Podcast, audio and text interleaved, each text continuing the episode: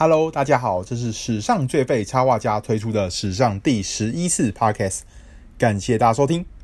最近因为在泰报上写了许多二十三号的故事，又参加了二十六号的粉砖接力赛，加上在上星期寻找 LeBron James 与六号的资料时找到其他资讯，所以这期要分享背号的故事续篇，也是 LBJ 在骑士的最佳搭档 Kyrie Irving 的背号故事。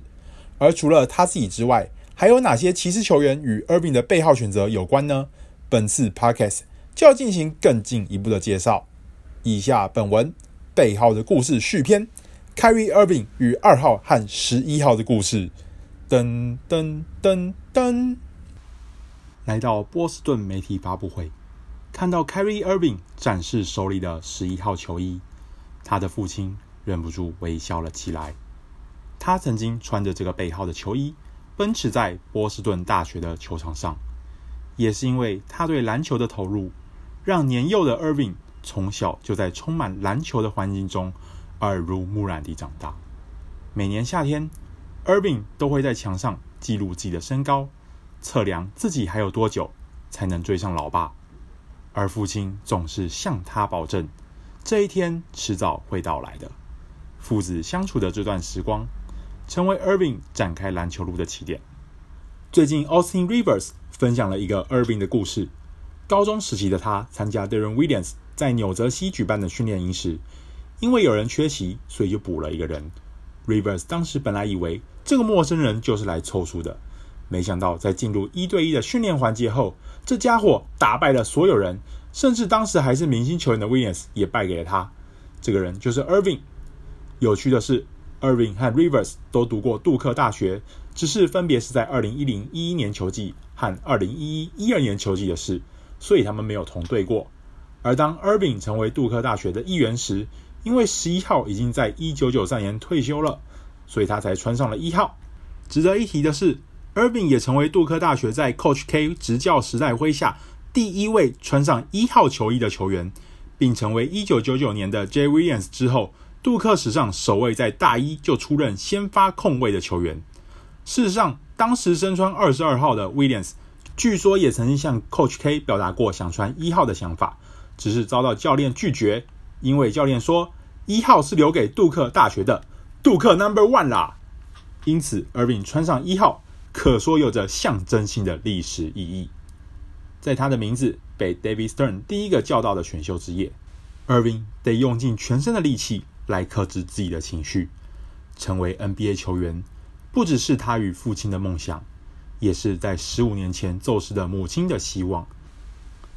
因此，由于球团为了纪念 Zydrunas Ilgauskas 而将退休十一号，Daniel Gibson 又先行使用了 Irving 在杜克大学所穿的一号后，Irving 一度在记者会中展示过十五号球衣。值得一提的是，在记者会上，Irving 还没发现裤子的拉链没有拉。多亏老爸用眼神和动作示意，送出一记神助攻，才化解了尴尬的危机。不过，最终 Irving 没有在骑士使用十五号，而是用了我们熟知的二号。即使在他眼中，这只是个随机的号码，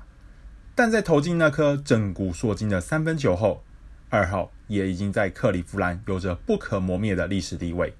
不过，或许也因为二号对 Irving 来说真的不重要，因此当 Collin Sexton 决定穿上二号球衣时，他的内心并没有太多波折，因为他认为，虽然二号与他在克利夫兰留下过包含赢得总冠军的辉煌历史，但他也已经展开全新的生涯篇章了，还勉励 Sexton 继续做自己想做的事情。虽然母亲早逝，但 Irving 一直谨记当年母亲所告诉过他的 JBY，Just be yourself，做好你自己。在勉励 Sexton 的同时，Irving 现在也继承父母的教诲，在篮球场上继续把这句话实践下去。本文结束，噔噔噔噔。分享完 Irving 的背号故事之后啊，接下来要简短补充的是这篇故事中提及的其他球员的背号故事。首先是获得骑士退役背号荣誉的大 Z，他会选择穿十一号，其实是为了向立陶宛传奇中锋 Arvydas Sabonis 致敬。而在当年效力骑士的 Gibson。会穿一号，则是因为控球后卫也是一号位的关系。他也在就读德州大学时穿上了一号球衣。值得一提的是，其实他在来到骑士时穿的是二十一号。后来在例行赛开始的三天前，当时穿一号的 Stephen Graham 遭到释出，Gibson 才把握住机会获得了这个号码，也算有些运气成分在啦。在 Irving 加入骑士之前，前一位在克里夫兰穿上二号球衣的，则是 LBJ 的前任后场搭档 Mo Williams。不过他会选择二号，也是因为穿习惯的二十五号被骑士为了纪念 Mark Price 而退役的关系。骑士让他在二号和五号之间二择一，而他最后用抽签选到了二号。Sexton 则是在 Irving 离开骑士后的二号继承人。不过他在加入骑士的记者会中就宣称自己从来没有要达成谁的期望或成为下一个某某某某的打算，可说是像 Irving 一样也非常乐于做自己呀、另外在文中没有提到的是，其实 Irving 在来到波士顿前，Jason Tatum 在夏季联赛时穿的号码也是十一号。不过，因为 Every Bradley 遭到交易的关系，Tatum 也因此获得了穿回熟悉零号的机会，避开了跟 Irving 撞号的局面。而当时穿十一号的 Tatum 一度和穿七号的 Jalen Brown 共同获得了 Seven Eleven 的绰号。不过他个人不是很满意啦，也还好，他穿十一号的时间并不久就是了。